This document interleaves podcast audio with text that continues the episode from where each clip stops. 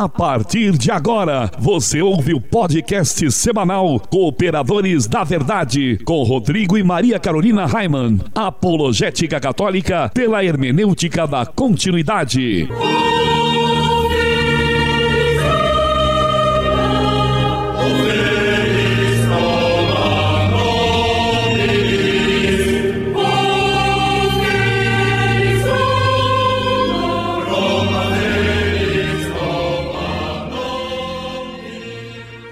Olá, amigo ouvinte, paz e bem. Aqui quem vos fala é o professor Raiman e estamos começando mais um podcast semanal Cooperadores da Verdade, apologética católica pela hermenêutica da continuidade.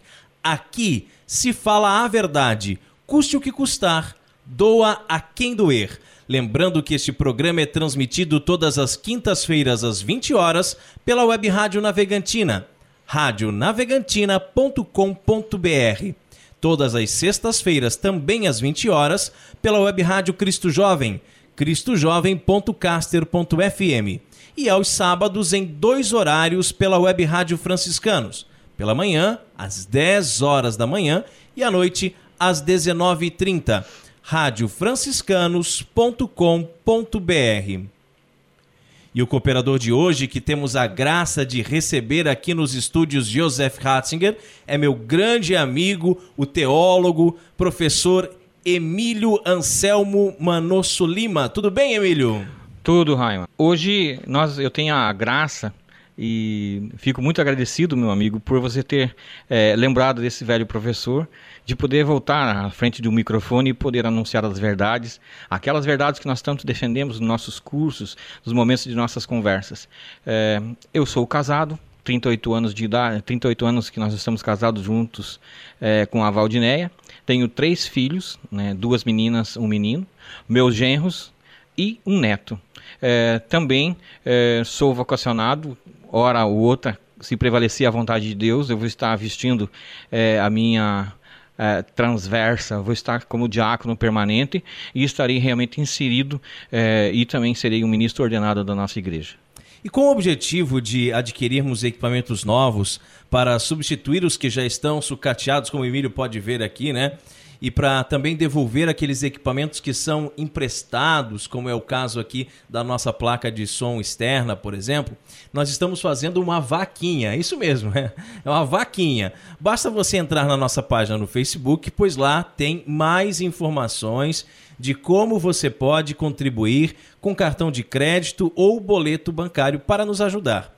E em nosso momento de oração de hoje, além de todas as intenções que estão em nossos corações, queremos rezar também por aquelas pessoas que já contribuíram com a nossa vaquinha online, que Deus lhes pague, e também por todas aquelas pessoas que certamente ainda vão contribuir. Estamos reunidos em nome do Pai, do Filho e do Espírito Santo. Amém. Inspirai, ó Deus, as nossas ações e ajudai-nos a realizá-las, para que em vós comece e para vós termine tudo aquilo que fizermos por Cristo Senhor nosso. Amém. Amém. Santa Maria, Mãe de Deus, rogai, rogai por, por nós. nós. Pai nosso que estais nos céus, santificado seja o vosso nome. Venha a nós o vosso reino. Seja feita a vossa vontade, assim na terra como no céu. O pão nosso de cada dia nos dai hoje, perdoai as nossas ofensas, assim como nós perdoamos a quem nos tem ofendido, e não nos deixeis cair em tentação, mas livrai-nos do mal. Amém. Ave Maria, cheia de graça, o Senhor é convosco. Bendita sois vós entre as mulheres, e bendito é o fruto do vosso ventre, Jesus. Santa Maria, Mãe de Deus, rogai por nós, os pecadores, agora e na hora de nossa morte. Amém. Glória ao Pai, ao, Filho, e ao Espírito, Espírito Santo, como, como era no princípio, agora e sempre, por todos os séculos dos séculos. Amém. Amém. Senhor, fazei de mim um instrumento de vossa paz. Onde houver ódio, que eu leve o amor. Onde houver ofensa, que eu leve o perdão. Onde houver discórdia, que eu leve a união. Onde houver dúvidas, que eu leve a fé. Onde houver erro, que eu leve a verdade. Onde houver desespero, que eu leve a esperança. Onde houver tristeza, que eu leve a alegria. Onde houver trevas, que eu leve a luz. Ó Mestre, fazei que eu procure mais. Consolar que ser consolado. Compreender que ser compreendido. Amar que ser amado. Pois é dando que se recebe. E é perdoando que se é perdoado. E é morrendo que se vive para a vida eterna. Amém. Amém. E nós continuamos reunidos em nome do Pai, do Filho e do Espírito Santo. Amém. Cooperadores da Verdade é um podcast semanal que você pode ouvir em nossa página no Facebook ou ainda no meu site, raiman.com.br. O programa é apresentado por mim e por minha esposa Maria Carolina e, esporadicamente, contamos com a participação de um ilustre colaborador da Verdade. Hoje, no caso, meu amigo professor Emílio. É uma alegria muito grande revê-lo, Emílio, né?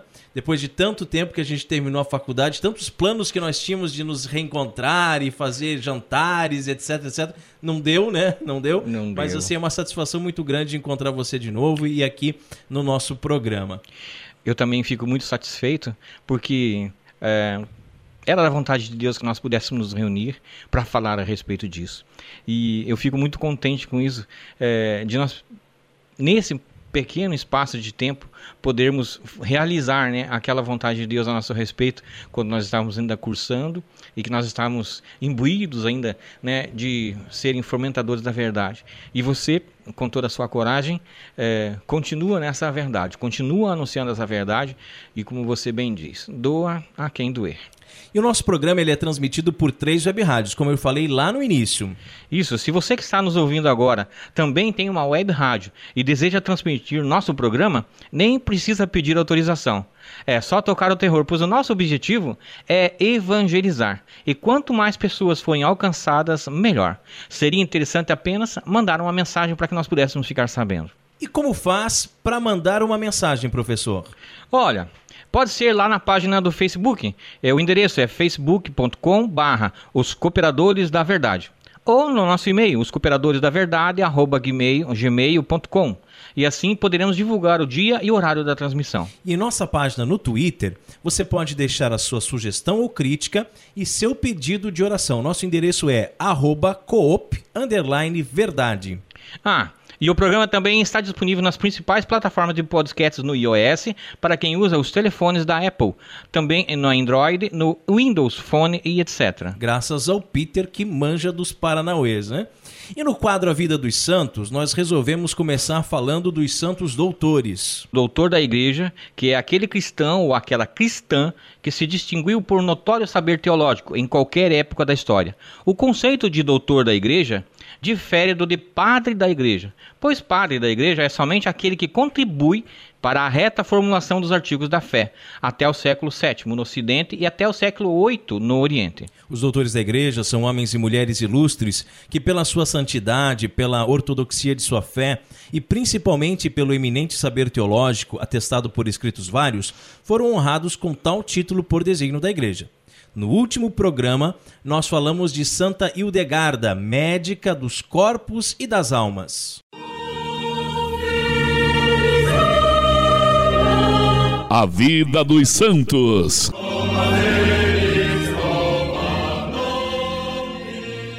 Emílio, quem foi o santo escolhido para o programa de hoje? São Gregório Nazianzeno, o patriarca de Constantinopla. Conta para o povo então, professor, um pouquinho sobre a vida de São Gregório. Gregório nasceu no ano 329 numa família muito devota da Capadócia, atual Turquia. Seu pai foi eleito bispo da, da cidade de Nazianzo e teve o cuidado para que o seu filho fosse educado nas melhores escolas e academias da antiguidade. Desde pequeno, demonstrava um forte temperamento místico e inclinações para a vida de monge. Ele passou quase 10 anos em Atenas como estudante, onde cultivou uma fiel amizade com São Basílio. Ah, sim, é bom ter amigo, hein? Ah. Amigo de São Basílio. Com certeza. Imagine os diálogos que eles não devem ter tido, É, né? É, a imaginar. intimidade de amigos, como eles devem ter falado, quais as conclusões eles chegaram a respeito dessa trindade santa, né? É, tão, verdade, tão é indivisível e única. E assim, qual é o objetivo de você ter um amigo nessa terra, né, Emílio? É levar ele pro céu, né? Sim, com É, certeza. céu. Levar ele para o céu. Se nós não pudermos somente com as palavras, nós vamos arrastar eles pelos exemplos. Também ele passou quase 10 anos em Atenas, né, conversando com São Basílio, e durante esse período desenvolveu de vez sua capacidade para a poesia, literatura e retórica, não cedendo à tentação de viver entre a frivolidade de oradores e filósofos, ao contrário, se aprimorou numa profunda vida religiosa junto com seu fiel amigo. Ao regressar a Nazianzo, recebeu o batismo das mãos do seu próprio pai, e mais tarde a ordem sacerdotal para poder ajudá-lo na pastoral da sua diocese. Como estava vaga a diocese de Sásimos, na Ásia Menor, o então bispo São Basílio o consagrou ou à dignidade episcopal desta sede. Tornou-se um famosíssimo orador e teólogo, sendo muito perseguido pelos arianos. Por isso, preferiu desistir da vida episcopal e se recolher num mosteiro, onde se dedicava inteiramente às orações, à meditação e ao estudo do Evangelho. Talvez o pessoal não saiba, né, Emílio? Mas a gente continua sendo perseguido pelos arianos, né? Continuamos Bem, todo, todo, domingo eles vêm bater na nossa porta, né? Ai, porque As testemunhas gente... de Adonai como a gente pode né, ficar olhando, ver esse pessoal falando a respeito, sendo um ariano é, nos tempos de hoje, né? É verdade, é, é verdade. Fico pensando, né? Como, quando vai acabar essa escuridão no coração desses homens? Uma coisa que já vem de tantos anos, já foi discutido em tantos concílios, era para ser um assunto encerrado, né? E eles continuam insistindo, né? Enfim. Vamos lá. Em virtude dessa sua grande erudição teológica e seus claros conhecimentos sobre a discutida cristologia dos primeiros tempos, foi escolhido para ser o bispo de Constantinopla. Neste caso, mesmo sob pressão dos inimigos, Gregório acertou, aceitou ser declarado patriarca desta metrópole. E nessa posição, presidiu o primeiro concílio ecumênico da igreja, ali sediado em 381, que triunfou a doutrina da Santíssima Trindade Ortodoxa, ou seja, reconheceu a divindade do Espírito Santo. Viva! Viva! Mesmo com o seu caráter demasiado sensível, suportou as dificuldades da administração de uma diocese. Mas as perseguições arianas foram tantas que novamente se viu obrigado a abdicar do cargo, voltando para a sua solidão de monge, para o trabalho literário, ao exercício de meditação e aos mistérios de Deus.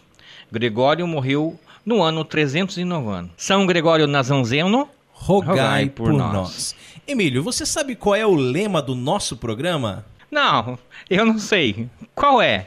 É a carta de São Paulo a Timóteo, por acaso? Ah, isso mesmo, rapaz, acertou em cheio.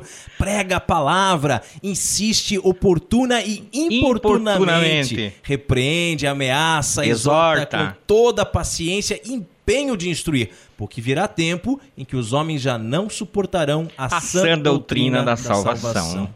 Estamos tentando, né? É, sim, sim, sem desanimar, hein? Embora venham ventos contrários, como dizia Santa Paulina. Jesus é a palavra de Deus. Ele é o Verbo encarnado. A Bíblia contém a palavra escrita de Deus, mas a palavra de fato é Jesus, o Verbo de Deus que veio armar sua tenda entre nós. E neste quadro iremos sempre meditar sobre uma passagem bíblica que pode ser tanto do Antigo como do Novo Testamento. a palavra escrita de Deus.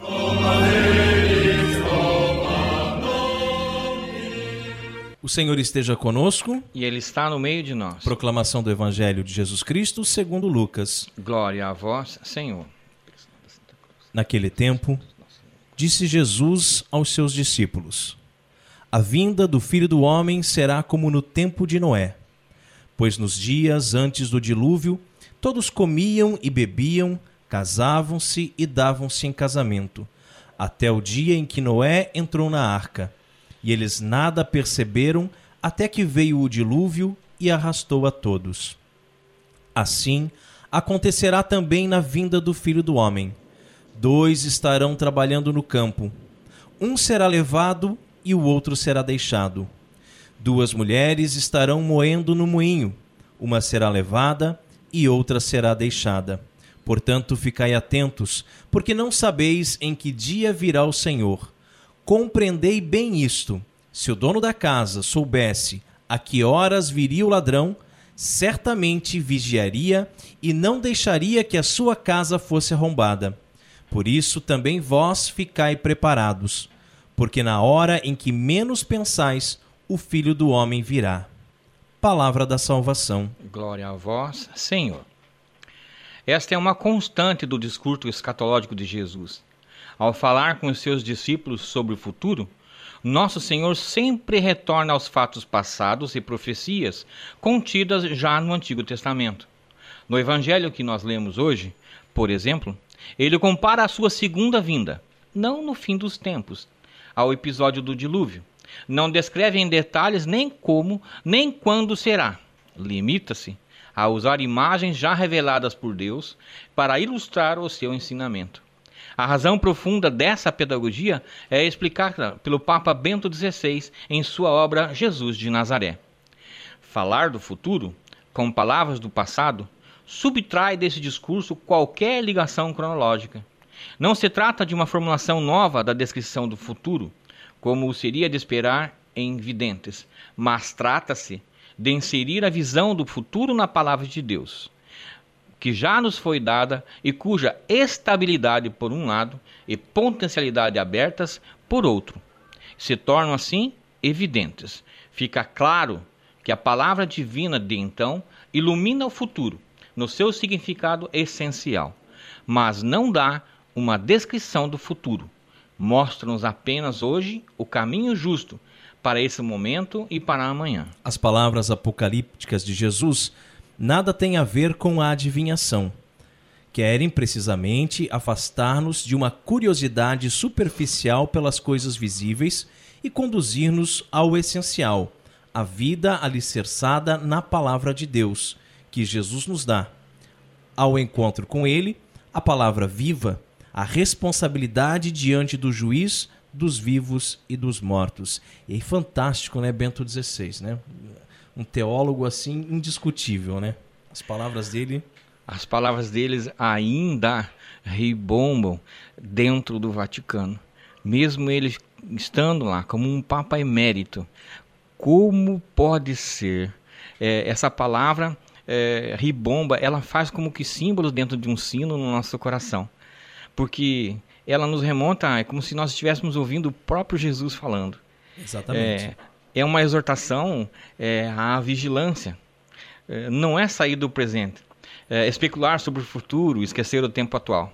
Antes, pelo contrário, uma vigilância significa fazer aqui e agora o que é justo e cumpri-lo como se estivéssemos na presença de Deus.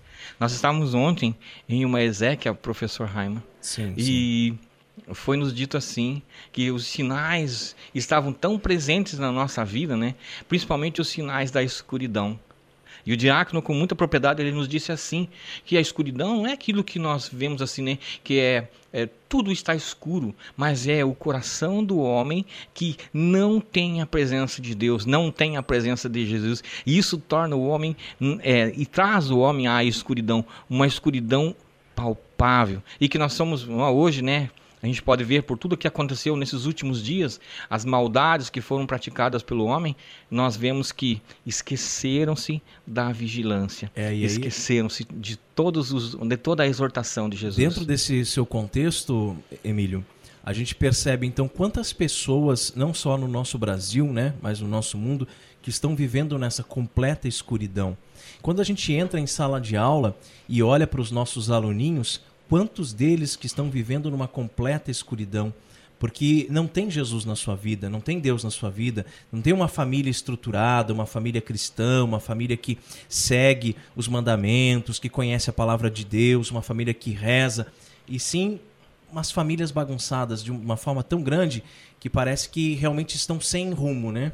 Isso, a gente percebe, a gente fica tão é, com o coração tão tão amarrado, porque a gente olha para os nossos alunos e a gente percebe assim que falta um sentido na vida deles. Falta. Falta, falta. É, sabe aquilo que a gente aprende, no, no, a gente aprendeu lá no tempo é, os princípios morais, né? eles, uhum. porque não se tem a base familiar de hoje, a, a base familiar de hoje toda alterada, né? É aquela, é aquela parentela enorme, não se sabe quem é o pai, quem é a mãe, não uhum. se sabe uhum. quem é o filho. Então, aquela plataforma que nós temos, né, de moralidade, aquela de, de se ter um princípio moral, é, cai, cai por terra. E a gente vê que os nossos alunos, eles sentem essa, essa distância, né, daquilo que nós falamos, daquilo que nós ensinamos, à sua vida particular.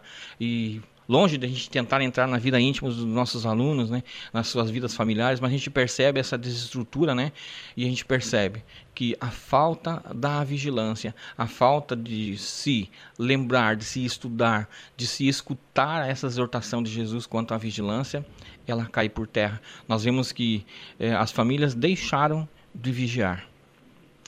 Essa lição deve fazer nos lembrar de um famoso sermão de São Bernardo de Claraval, no qual ele fala de uma vinda intermediária do Senhor entre a sua encarnação e a parousia. Conhecemos uma tríplice finda do Senhor.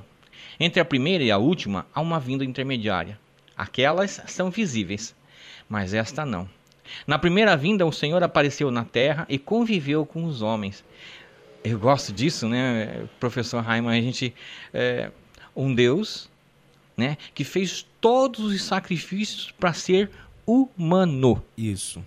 Ele não quis, em momento algum, ele quis ser Deus. Ele quis ser humano. E se a gente for olhar tudo aquilo que Maria nos ensina através do Magnífica a respeito do seu filho, nós vamos ver, né, que maravilhoso era este menino, que maravilhoso foi este homem que deixou de toda o seu poder sobre a sua glória e quis apenas ser homem. Por isso que ele nos diz, ele nos exorta né, a essa vigilância. Porque como seria né, resistir àquela cilada do, do, demônio quando leva ele no pináculo e mostra todas as glórias, todos os poderes, todas as religiões submissas a ele e ele se volta e diz. Né, e nos exorta à vigilância, nos exorta ao amor do Pai, nos exorta à não provocação, ao poder, né, porque o poder realmente é algo prejudicial na vida corrompe, do homem, né? corrompe, né? Existe até aquilo que diz assim, né? Dá poder ao homem e você vai conhecê-lo na verdade. Então, então e... todo esse esforço, né, que o Emílio está falando aqui de Jesus por ser homem, a gente percebe muito claramente também no, no próprio batismo de Jesus nas águas do Jordão, né? Porque nós, pecadores, vamos às águas do batismo para nos aproximarmos da divindade. Jesus, santo, vai às águas do batismo para se aproximar da nossa humanidade. Né? Isso é muito bonito. Imagine, é, quando a gente vê João Batista, né? Veja, se a gente for ver as aulas de marketing hoje, é, é, João Batista era uma aula de não marketing, pois que ele, ele muito cooperador da verdade, daquele que ele estava aplanando o caminho, é quanto ele não exortou, o quanto ele não, é, vamos dizer assim, quanto ele não jogou na cara daqueles homens, daqueles fariseus, uma uhum, verdade é. que escrachada, que fazia com que eles próprios vissem, né? É, e se voltassem para dentro dos seus corações e vissem, né? Que eles realmente eram hipócritas, né? E a gente fica olhando assim, Jesus se voltando para aquele seu, aquele seu amigo e diz, né? É, é, de ti que eu devo receber o batismo para que se cumpra a palavra. É, de novo, né? O esforço desse Deus querendo ser homem. E nós vemos assim: é, na primeira vinda, o Senhor apareceu na terra e conviveu com os homens. Foi então como ele próprio declara: que viram-no e não o quiseram receber. Na última, todo homem verá a salvação de Deus e olharão para aquele que transpassaram. A vida intermediária é oculta. A vinda intermediária é oculta. E nela somente os eleitos o veem em si mesmo e recebem a salvação. Na primeira, o Senhor veio na fraqueza da carne, na intermediária, vem espiritualmente, manifestando o poder da sua graça. Na última, virá com todo o esplendor da sua glória. À luz dessas palavras, procuremos evitar em nossa vida inquietar-nos com o passado ou distrair-nos com o futuro. Coloquemo-nos antes na presença de Deus a cada instante, vivendo com intensidade o presente, pois é no hoje e não no ontem ou no amanhã que a graça divina vem visitar-nos. É sempre no hoje, né? Sempre no aqui e no agora. Mas se Cristo de fato vem espiritualmente à nossa alma, manifestando o poder de sua graça, por que muitas vezes não o notamos e insensíveis deixamos passar em vão a sua visita? A resposta se encontra na comparação é, de que serve o Senhor nessa passagem. Assim como nos dias de Noé, todos comiam e bebiam, casavam-se e davam-se em casamento. Nos dias de hoje, estão os homens igualmente hipnotizados com o vício da gula e da luxúria. esses dois pecados, mais que quaisquer outros, cegam o entendimento e enfraquecem a vontade, tornando praticamente impossível ao homem o cultivo da vida espiritual.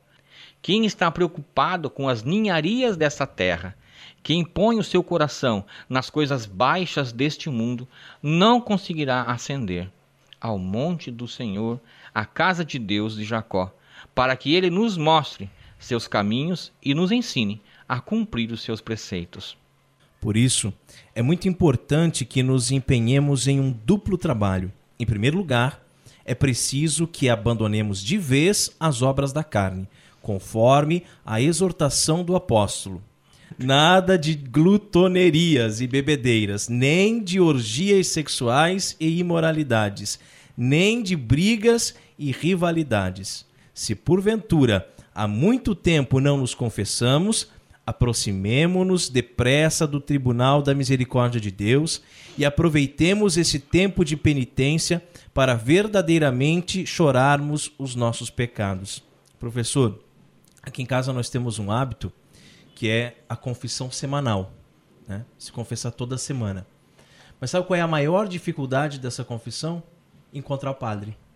Achar onde é que estão os padres para se confessar que você vai, ah, não, aí ele só atende na quinta, o outro só atende na terça, o outro, mas é o horário que eu estou trabalhando, pelo amor de Deus, tem que me atender agora, né? Eu quero, eu vim aqui para me confessar, vai negar o sacramento e às vezes está ali sentado na frente do computador postando coisa no Facebook e não quer te atender. É difícil. E agora ah, eu tô agoniado, sabe? Eu tô assim, já é, com brotoejas, porque já está fazendo 15 dias que eu não me confesso e os padres estão tudo de férias, né? De folga. É. Eu não sei como te tira folga de Deus, não, me, não me mostraram para mim ainda. Não dá para entender, né? Não dá. E aí a gente está procurando e tal, e tá difícil de conseguir encontrar um sacerdote. Amanhã eu vou a Blumenau, né? Vou visitar minha avó e vou nas igrejas bater de porta em porta, ver se eu encontro, pelo menos em Blumenau, eu encontro algum que possa me ouvir. Porque os daqui parece que quando eles me veem já se escondem. Ah, ele quer se confessar de novo. Toda semana esse cara vem se confessar. Mas a gente precisa, né? Claro. Como a gente pode se reconciliar é, com essa maravilha que é a Santíssima Trindade, é, sem estarmos é, diante daquele que os representa é, e trazer para nós essa paz de espírito que traz a nossa confissão. É, não é uma confissão que nós fazemos para o homem, porque nós sabemos muito bem, sabemos, nós acabamos de dizer, né, que ele como homem, eles como homens, os padres como homens, são muito falhos, são bastante falhos. É, mas no momento em que ele está lá com a sua estola e que ele está nos recebendo para o sacramento da confissão, é o próprio Jesus que nos ouve. Eu o considero assim. E eu também fico assim, Raima, quando a gente fica muito tempo sem o sacramento da reconciliação, é, as brotoejas, é. É, nossa, não tem como, né?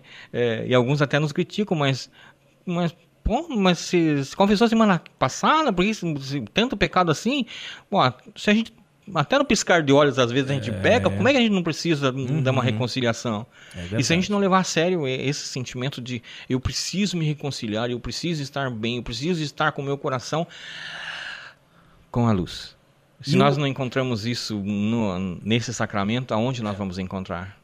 E o amor, Emílio, pode suscitar ainda muitas outras práticas, que não prejudicando o decorrer do nosso dia e o cumprimento de nossos deveres de Estado, né? Deixem o nosso coração em alerta constante para obedecer com prontidão à vontade de Deus. Deixando então os bens perecíveis desse mundo, podemos atender em segundo lugar a outra palavra do apóstolo: revestivos do Senhor Jesus Cristo.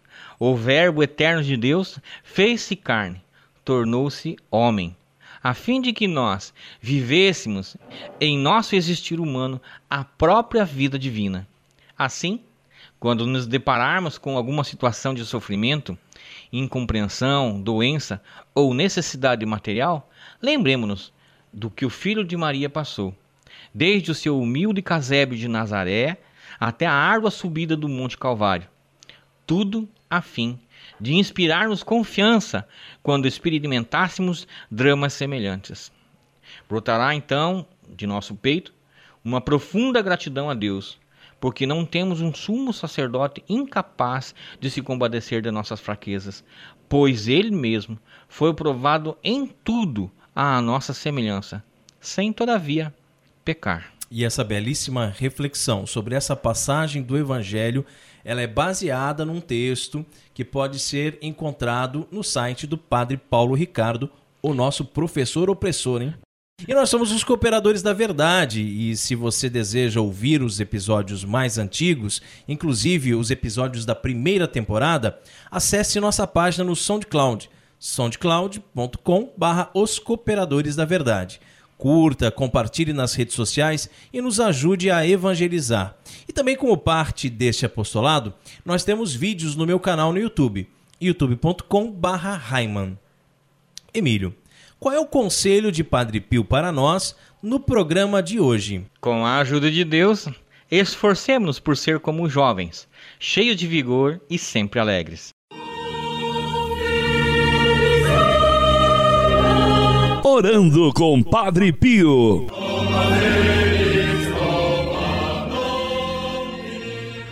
Na época do Padre Pio, os jovens eram cheios de vigor e sempre alegres. Por isso, ele diz que para com a ajuda de Deus deveríamos nos esforçar para sermos como os jovens. Talvez Padre Pio estivesse observando nos adultos pouca disposição, cansaço, desânimo e tristeza. Mas de uns tempos para cá, tenho observado exatamente o contrário. Pais dos seus trinta e poucos anos, alegres e cheios de vigor, e seus filhos adolescentes desanimados. Pais que convidam os filhos para sair fazer uma trilha, uma escalada, uma aventura, e filhos que só querem ficar dentro de casa, na frente do TV ou do computador. Pais que se divertem nos parques, nos cinemas, nos teatros, etc. E filhos que foram juntos arrastados e não tiram o olho da tela do celular. Eita Deus, mas é bem isso que acontece mesmo, né, com essa juventude. Acontece que esses pais que esses que hoje são pais, ontem eram filhos, né, Emílio? Filhos alegres e vigorosos, que corriam na rua o dia inteiro. Vamos lembrar nossos velhos tempos aqui, né? Carrinho de rolemã, né? É... né? As ruas que, que, que eram mais fáceis de a gente descer as ladeiras. É, e os nossos pais não se preocupavam tanto com a gente, né? Não, não tinha muito band-aid para estar se colocando em arranhão. E geralmente os pais desses jovens, né, naquela época, estavam ocupados demais para brincar com eles, para dar um pouco de atenção, né? E eles não têm assim grandes lembranças de pais carinhosos ou atenciosos, né? E só tem lembrança das broncas, das surras que levavam. Né? Mas mesmo assim eram felizes com pouco. Não precisavam ganhar montanhas de brinquedos para serem felizes, improvisavam brinquedos com pedaços de madeira e latas, e só entravam em casa quando anoitecia, né? completamente imundos, com o corpo todo arranhado, né, machucado do dia todo, colecionavam cicatrizes e eram felizes. Éramos felizes. Andavam em cima dos muros, subiam nas árvores, em cima dos telhados dos vizinhos. Quanto vigor! Só tinham um par de tênis e uma roupinha bonitinha para ir à missa. E hoje, que são adultos, querem compensar seus filhos. Compram de tudo: roupas, livros, brinquedos, jogos eletrônicos, levam em shows, cinemas, teatros, festivais, parques de diversão. Mas os filhos são apáticos, não se contentam com nada não, não tira os olhos da frente daquela tela. Né? Então, parece-me que desde que Padre Pio escreveu esta frase, os valores se inverteram, a situação é outra. E eu poderia dizer: jovens, com a ajuda de Deus, esforcem-se para serem como seus pais, cheios de vigor e sempre alegres. Que assim seja. Amém. Amém. Orando com Padre Pio conta com o apoio de Feller Contabilidade, do nosso amigo Diácono Vital. A Feller Contabilidade fica na rua Aldírio Garcia, número 479. Nesta você pode confiar. Atendimento de segunda a sexta-feira, das 8 ao meio-dia e das 13h30 às 17h30. Telefone 3346-2333. Feller Contabilidade arroba matrix.com.br. Em frente à Secretaria da Paróquia São Cristóvão de Itajaí, Santa Catarina. Feller Contabilidade, a sua empresa nas mãos certas. E se você também gostaria de anunciar a sua empresa no programa Cooperadores da Verdade, entre em contato conosco através da nossa página no Facebook e ajude-nos a evangelizar. E você também pode fazer a sua doação de qualquer valor para nos ajudar a melhorar o nosso equipamento e manter este programa no ar. Você pode fazer o seu depósito ou transferência bancária para a Caixa Econômica Federal, agência 1879, operação 001 conta 10610-1. Deus abençoe você. E agora nós chegamos a um quadro que eu gosto muito aqui nos Cooperadores da Verdade, que é quando nós meditamos sobre São Francisco de Assis. Quantos belíssimos exemplos da vida desse santo podemos transpor para o nosso dia a dia, não é mesmo? Fontes Franciscanas.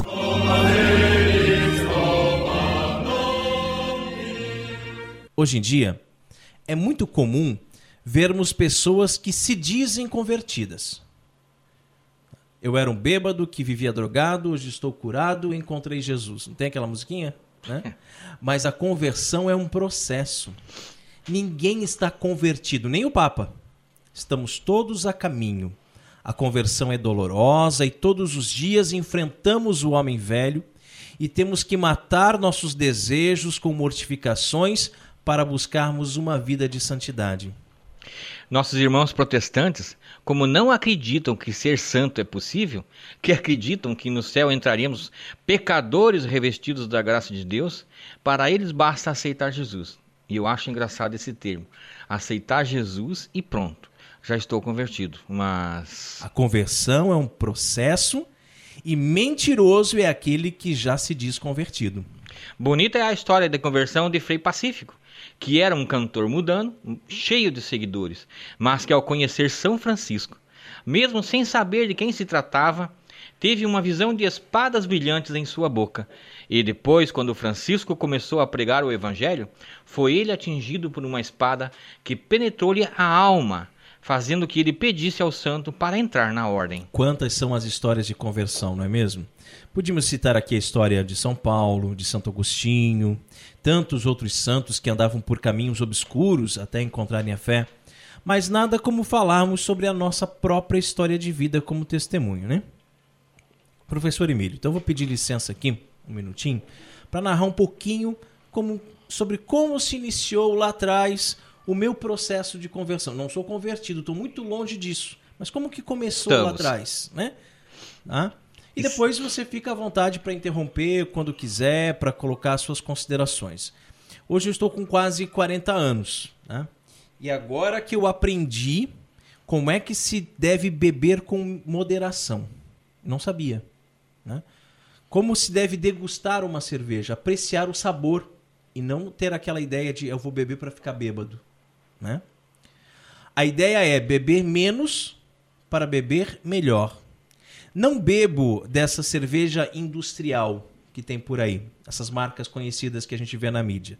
Somente cerveja artesanal e sempre em pequenas quantidades. Mas eu era alcoólatra, dá para acreditar? Alcoólatra mesmo, doente, que bebia todos os dias.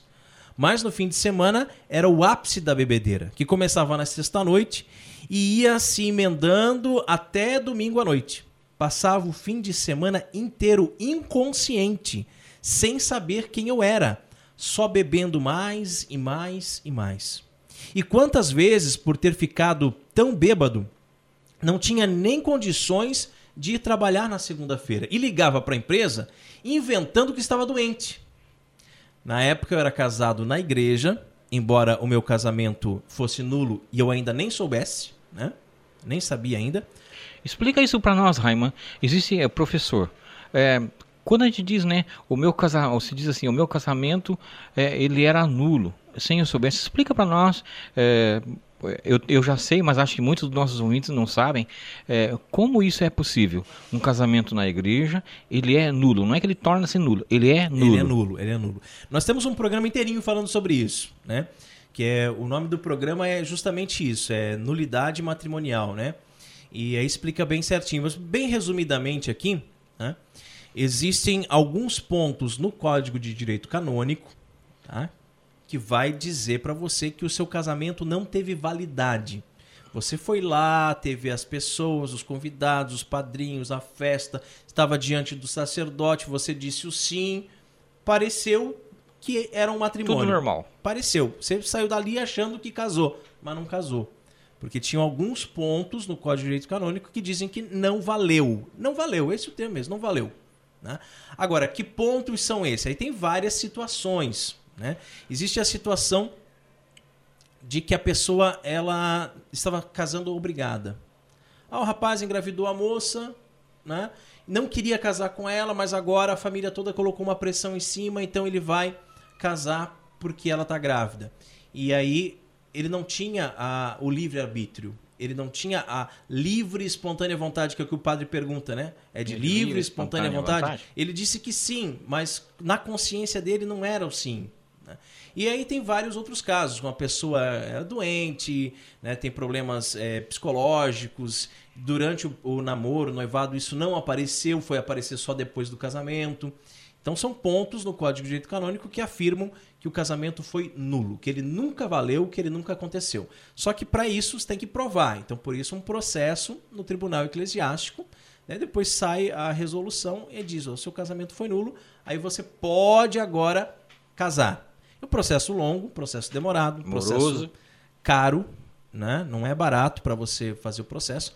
Mas eu acredito, Emílio, como o Papa Francisco disse certa vez, que existem muitos casamentos católicos que são nulos e as pessoas nem sabem. Estão vivendo junto, estão empurrando com a barriga, como se diz, né, e nem sabem que o casamento não valeu. Né? Então, se você é, vive numa situação é, complicada no seu casamento, que você pensa em se separar porque não aguenta mais uma situação, às vezes é bom né, verificar primeiro se aquele casamento valeu mesmo. Porque se aquele casamento valeu, é para toda a vida. Agora aguenta a tua cruz. Né? Mas quem sabe o casamento foi nulo e a pessoa nem sabe. Né? É bom verificar. Isso conversando com um sacerdote, explicando as coisas. Né? Agora, coisas assim, pós-matrimônio, por exemplo. Ah, ele me traiu. Isso aí não é motivo de nulidade. Traiu, perdoa e toca a vida para frente. Né? Tá? Okay. Então, o meu casamento era nulo. E na época eu nem sabia. Mas também não colocava os pés numa igreja. Nunca ia à missa. Era o ano de 2003. Tá? E eu já tinha pesadelos terríveis há alguns anos. Sonhava com o demônio, que tentava me matar apertando-me o pescoço. Eram sonhos muito reais e eu acordava sempre angustiado. A minha esposa estava se bandeando para o lado do espiritismo e queria que eu fosse com ela ao centro espírita receber um passe, pois, segundo ela, eu era sensitivo. Minha mãe e minha irmã, que frequentavam a renovação carismática, não permitiram que eu fosse ao centro espírita, graças a Deus, né? E me convidaram para ir ao grupo de oração da renovação carismática católica. Comecei a participar timidamente. Minha irmã ensinou-me a oração de São Bento, e escreveu para mim num pedacinho de papel. Então, todas as noites, antes de dormir, eu pegava aquele pedacinho de papel, não tinha decorado a oração ainda, e rezava.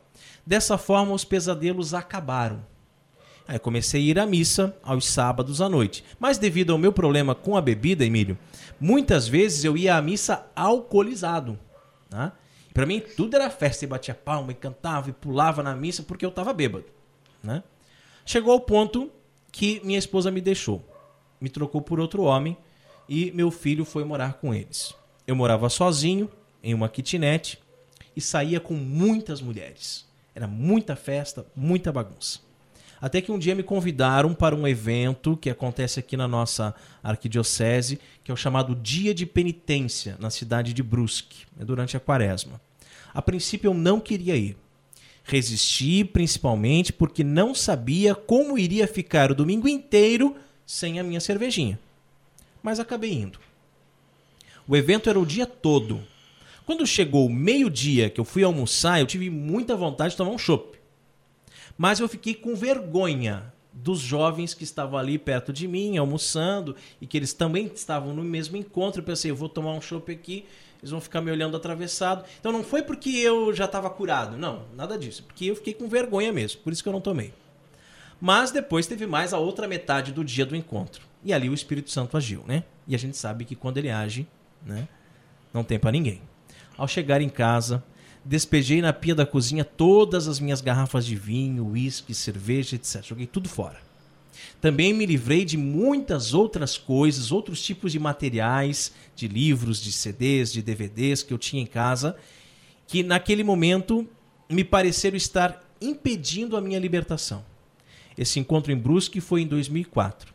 De lá para cá, foram 12 anos vivendo como um puritano, sem colocar uma gota de álcool na boca. Mas isso tudo foi um processo. Né? Estou convertido? Definitivamente não. Convertidos estaremos apenas no céu. Mas acredito que foi um grande passo. A vida do homem na terra é mesmo uma batalha diária, dia a dia. Caminhamos em busca da nossa conversão. Às vezes damos um passo na direção do Senhor, mas tem dias que damos passos para trás. O importante é não desistir, continuar caminhando, estar no caminho, como diz o Papa Francisco. Pois se erramos, Deus nos dá a oportunidade do arrependimento e da reconciliação através dos sacramentos. E se acertamos, não somos melhores do que ninguém, somos servos inúteis que buscam nas dificuldades desta vida estar mais próximos do Senhor. Que assim seja. Amém. Amém. E chegamos agora ao quadro mais gostoso aqui do programa Cooperadores da Verdade, onde nós apreciamos o pão líquido, porque não somos puritanos, não mais pelo menos, né? E sabemos valorizar o sabor que os monges cervejeiros nos deixaram como legado. Bem na hora mesmo, porque eu não aguentava mais de sede. Catolicismo e cerveja.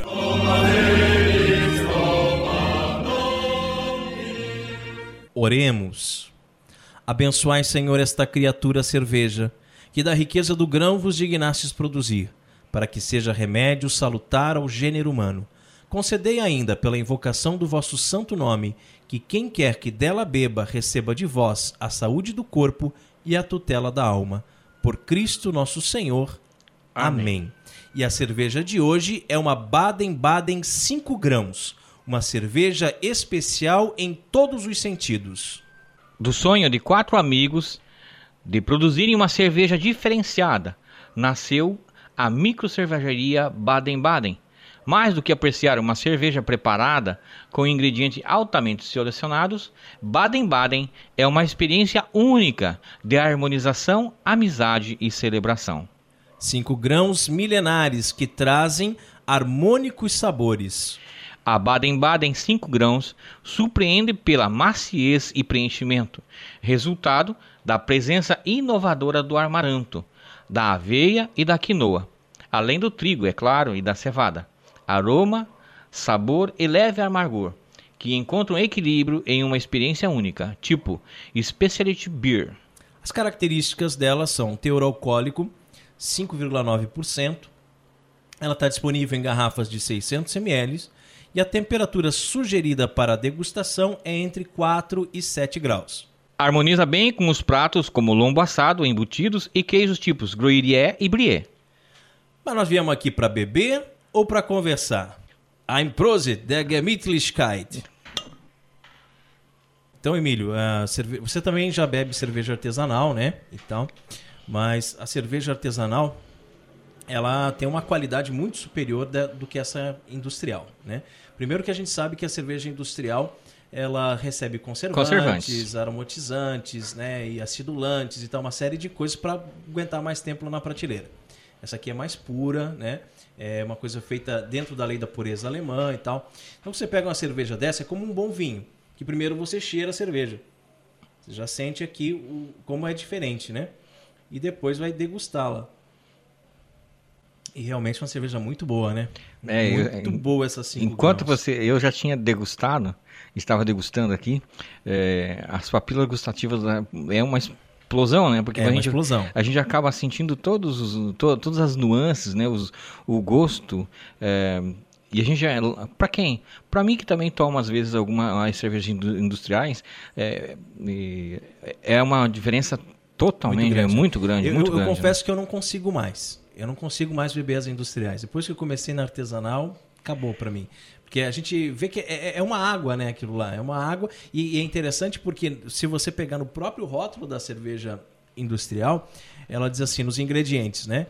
É, água? Água, tá. Aí tá malte, tudo. Mas daí tem uma parte que diz assim, outros cereais não maltados. E você fica, meu Deus, o que será que eles botaram aí? Que não tá nem descrito. Outros cereais. Pode ser milho, pode ser arroz, pode ser... Quanta porcaria que pode ter ali dentro, né? Então aqui não, aqui você sabe o que você está bebendo. E olha que cor bonita essa cerveja, né? Olha só esse, esse acobreado dela. Coisa linda. É, né? ela é, é, tem uma cor que, que nos convida, né? É, realmente a não é, a apreciar o gosto, apreciar a cor, a textura, o cheiro. É, estava falando para você, né, que eu e minha esposa costumamos ir a uma a uma a Porto Belo, a um lugar em que nós é, só tomamos a cerveja artesanal. E esta aqui, com certeza, nós não tínhamos apreciado ainda. Mas eu vou contar dela e nós vamos acabar procurando aonde tem dessa para nós podermos sentarmos juntos, né, e na nossa intimidade bem tranquila de casa, nós vamos degustar é, mais uma dessa aqui para mostrar para ela, ou que ainda estava dizendo para o professor Raiman aqui, é, num primeiro momento eu falei, mas a cerveja, é, eu disse assim, eu tinha alguma coisa para fazer crítica, mas não pelo gosto da cerveja, mas pelo aquilo, por aquilo que a gente, eu parei um pouco para estudar e ver, né, é, e realmente essa oração que foi feita aqui, é, realmente é um pão líquido, né, e por isso uma bebida santa, e deve ser tomada dessa forma, né? É, degustada. A gente olha assim a cor dessa cerveja é, e a gente já percebe nela toda a leveza, né? E pela cor a gente já percebe que realmente é um produto muito bom. É isso aí. Se você produz cervejas artesanais e gostaria de ter a sua cerveja degustada aqui no programa Cooperadores da Verdade, entre em contato conosco. E no quadro mais polêmico do nosso programa, hoje vamos falar dos mortos. A hora da treta.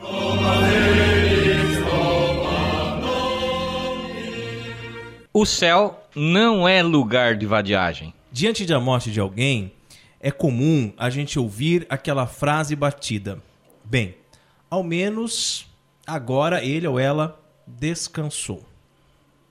Certo, é uma tentativa gentil de ver o lado bom das coisas, porém, o que a tradição da igreja nos ensina sobre a morte não tem nada a ver com esse conceito de feriado eterno.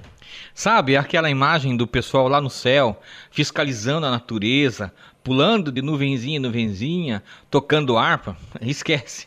É, o bicho está pegando aqui embaixo, imagina se o povo lá ficar de braço cruzado. No Antigo Testamento, podemos ver que Deus ainda não havia revelado aos hebreus que as pessoas permanecem conscientes após a morte. Então eles imaginavam que os defuntos estavam como que adormecidos. E muitos evangélicos até hoje pensam isso, né? Com efeito, os vivos sabem que hão de morrer, mas os mortos não sabem mais nada. Para eles não há mais recompensa, porque sua lembrança está esquecida. Tudo que tua mão encontra para fazer, faze-o com todas as tuas faculdades, pois que na região dos mortos, para onde vais, não há mais trabalho, nem ciência, nem inteligência, nem sabedoria. Isso é um pensamento antigo, né? Os mortos já não louvam a Javé, nem os que descem ao lugar do silêncio, conforme o Salmo 115, versículo 17. Também no Novo Testamento, o termo dormir é associado em diversas passagens à morte, até mesmo por Jesus. Lázaro, nosso amigo, dorme, mas vou despertá-lo. Porém, olhando o evangelho como um todo, fica evidente que a nossa alma fica bem espertinha lá do outro lado. É, bem espertinha mesmo. Lá na parábola do rico e o Lázaro, Jesus mostra a alma desses personagens, um no inferno e outro no céu, conversando normalmente. Na cruz, o bom ladrão recebe a promessa de que ainda naquele dia estaria com o Senhor no paraíso. São Paulo diz que deseja morrer para estar com Cristo. Em sua visão do Apocalipse, São João viu as almas dos santos mártires que clamavam em alta voz por justiça. E aí, depois de morrer, já sabe, é seguir rumo ao céu, ao inferno ou ao purgatório. Quanto às almas do inferno, dessas não vamos tratar agora, pois não fazem parte do tema que queremos abordar, a comunhão dos santos. O termo santos não se refere aqui aos que alcançaram a santidade, mas sim a todos os membros do corpo místico de Cristo, isto é, da igreja. Fazem parte desse corpo a igreja militante, que são todos os membros vivos, a igreja padecente, isto é, as almas que se purificam no purgatório, e a igreja triunfante, que são os santos propriamente ditos, canonizados ou não. A rede de amor e solidariedade entre os membros dessas três igrejas é chamada de comunhão dos santos. De modo geral, todos aqueles que creem no Cristo estão de alguma forma ligados a Jesus e aos membros da sua igreja. É claro que essa união nem sempre é perfeita e o grau de comunhão de cada um varia conforme a sua vivência da fé católica. Uma pessoa que esteja em pecado mortal, por exemplo, participa de modo muito precário dessa comunhão. Não vamos nos deter sobre os casos excepcionais. Ah, e aqueles que não têm fé no Cristo e na igreja, como é que ficam? Veremos isso em outra ocasião. Os sacramentos são o principal meio pelo qual se estabelece o vínculo sobrenatural entre os vivos e os mortos, como ensina o catecismo da Igreja. A comunhão dos santos é a comunhão operada pelos sacramentos. O nome da comunhão pode ser aplicado a cada sacramento, pois todos eles unem a Deus. Contudo, mais do que qualquer outro, este nome convém à Eucaristia, porque é principalmente ela que consuma esta comunhão. Nós, os vivos, devemos viver a caridade, socorrer-nos mutuamente, compartilhando as alegrias e os dons, ofertando os sofrimentos, aceitando as nossas cruzes sem revolta. Além disso, com nossas boas obras, orações e sacrifícios, podemos ajudar o pessoal que está penando no purgatório a sair de lá mais rapidamente. Assim, você pode fazer o bem e aliviar o sofrimento de uma pessoa que nem conhece, que mora lá na China, ou até mesmo consolar a alma de um falecido. Por sua vez, os santos e beatos que habitam o céu podem dar uma mãozinha para nós aqui na terra, pois méritos eles têm de sobra. Por isso, um santo que morreu há 1500 anos pode te ajudar hoje a sair da maior roubada, como se fosse o teu camarada mais próximo. É, e a galera que conquistou a glória está longe de viver uma vida de sombra e água fresca. Tudo indica que eles trabalham duro junto ao Pai pela salvação de todos, dando continuidade no céu à missão que exerciam na terra. Santa Teresinha do Menino Jesus era bem clara sobre os seus planos para a vida depois da morte. Vou passar o meu céu fazendo o bem na terra. E nós queremos parabenizar o site O Catequista por mais essa belíssima reflexão. Obrigado pelo importante papel que vocês vêm desenvolvendo na internet. Rezemos a Virgem que nos proteja, nos guie e cuide do nosso apostolado. Salve, Salve Rainha, Rainha, Mãe, Mãe de misericórdia, vida, doçura e esperança nossa salve. A vós bradamos, degredados filhos de Eva, a vós suspirando, gemendo e chorando neste vale de lágrimas. Eia, pois, advogada nossa, estes vossos olhos misericordiosos a nós volvei, e depois desse desterro mostrai-nos Jesus. Bendito é o fruto do vosso ventre, ó clemente, ó piedosa, ó doce sempre Virgem Maria. Rogai por nós, Santa Mãe de Deus, para, para que sejamos dignos das promessas de Cristo. Amém. Amém.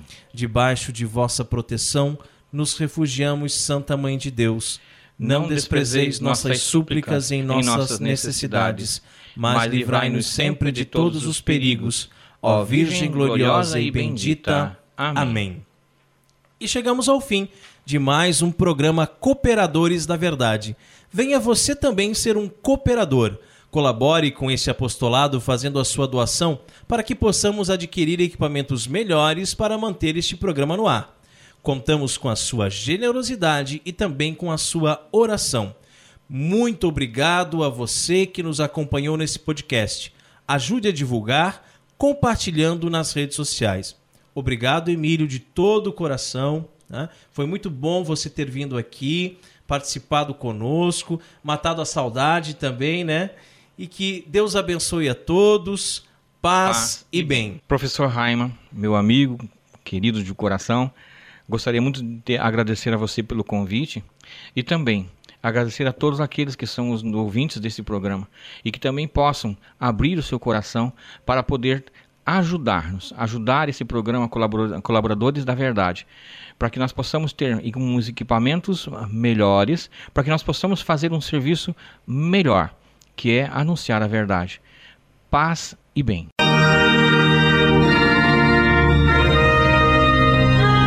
Você ouviu Cooperadores da Verdade com Rodrigo e Maria Carolina Raimann. Apologética Católica pela hermenêutica da continuidade.